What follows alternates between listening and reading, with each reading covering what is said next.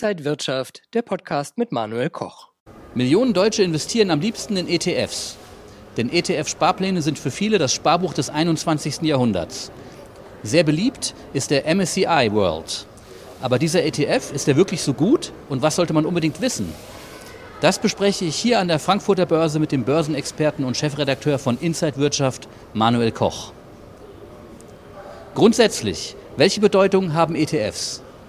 Ja, aktienbasierte Fonds und ETFs sind die beliebteste Anlageklasse der Deutschen. 7,6 Millionen Deutsche sind in diesen Anlageprodukten und nochmal 2,9 Millionen in Einzelaktien. Also eine ganz wichtige, ein ganz wichtiger Schwerpunkt, diese ETFs.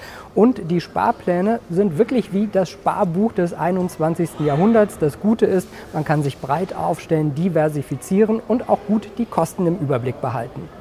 Welche Unternehmen sind im MSCI World Index enthalten und wie werden sie ausgewählt? Ja, der Index beinhaltet 1500 Unternehmen aus 23 Ländern und bei der Auswahl geht es ausschließlich nach Marktkapitalisierung, also nach dem Börsenwert eines Unternehmens. Und da sind die USA ganz vorne mit ihren großen Tech-Unternehmen, also die Namen Amazon, Apple, Alphabet, Microsoft sind da die wichtigen Namen. Die haben alleine einen Anteil von etwa 12,5 Prozent am gesamten Index. Also man sieht, wie wichtig das ist. Das ist ein Nachteil, weil man vielleicht negativ gesehen so ein Klumpenrisiko hat. Auf der anderen Seite ist es ein Vorteil, wenn man auf der Welle, wenn es gut läuft, dann eben mitschwimmt.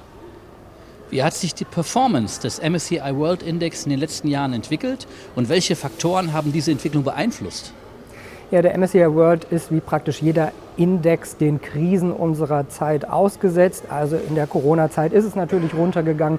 Ukraine-Krieg ist es natürlich auch erstmal runtergegangen. Man kann sagen, in den letzten fünf Jahren hat der MSCI World 38 Prozent zugelegt. In diesem Jahr etwa 15 Prozent. Das ist sehr ordentlich. Kurzfristig äh, reagiert er natürlich auch immer wieder auf die Krisen, aber langfristig gesehen geht es auch für den Index wie für andere Börsenindizes nach oben. Und äh, gerade wenn es den Tech-Werten gut geht, dann profitiert dieser Index.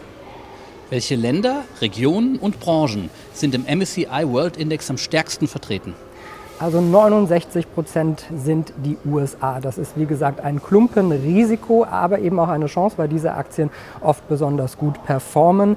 Ja, 6 Prozent sind in japanische Titel investiert, 4 Prozent nur in Großbritannien und Deutschland liegt unter 3 Prozent. Das heißt, auch DAX-Konzerne haben praktisch in diesem MSCI World Index kein großes Gewicht. Zu äh, den Branchen kann man sagen, am wichtigsten ist die Informationstechnologie 22 Prozent, Finanzdienstleistungen 15 Prozent und Gesundheitswesen über 12 Prozent. Welche Anbieter der MSCI World ETFs sind besonders beliebt? Also es gibt da die großen Namen, iShares von BlackRock zum Beispiel oder Amundi oder X-Trackers, das ist eine Plattform der DWS, die zur Deutschen äh, Bank dazugehört. Und wenn man dann kauft, sollte man sich einen günstigen Neo-Broker dazu nehmen und dann hat man eigentlich ein ganz gutes Paket. Aus welchen Gründen performen die MSCI World ETFs von verschiedenen Anbietern unterschiedlich, obwohl sie eine gleiche oder ähnliche Zusammensetzung haben? Ja, man sollte ja denken, Index ist Index und es müsste alles gleich sein. Aber wenn wir zum Beispiel Amundi und iShares vergleichen, dann sehen wir, dass da eine Differenz in den letzten Jahren aufgetaucht ist von etwa 1% zugunsten von Amundi. Äh, wie kann das sein, wenn die Zusammensetzung doch gleich ist? Ein wichtiger Grund ist dann doch eine unterschiedliche Indexabbildung, Replikation sagt man. Und so setzt sich der iShares Index äh, vor allen Dingen physisch replikier, repli, also hat eine physische Replikation und äh, Amundi hat eine synthetische Replikation mittels Swap-Geschäften. Das macht schon den größten Unterschied aus und dann gibt es auch noch bei der Zusammensetzung leichte Unterschiede, auch zeitlich gesehen, bis dann die Titel im Index äh, stattfinden. Und der iShares ETF schüttet zudem die Gewinne auch aus, während der Amundi ETF sie dann wieder reinvestiert. Sollte man in den MSCI World investieren? Ja, wer nur in einen einzigen ETF investiert, der sollte sich vielleicht überlegen, ob man vielleicht den FTSE All World lieber nimmt. Der hat deutlich weniger Klumpenrisiko in den USA, ist etwa unter 60 Prozent, immer noch viel, aber deutlich weniger.